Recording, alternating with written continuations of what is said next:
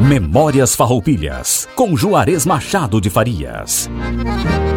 Por possuir ótimos edifícios onde instalar os serviços públicos, ocupando uma posição central e oferecendo por sua topografia vantajosas condições defensivas, Piratini, em 10 de novembro de 1836, é escolhido oficialmente para a capital da República Rio Grandense. Em consequência disso, a vila tornou-se logo uma bonita e movimentada cidade.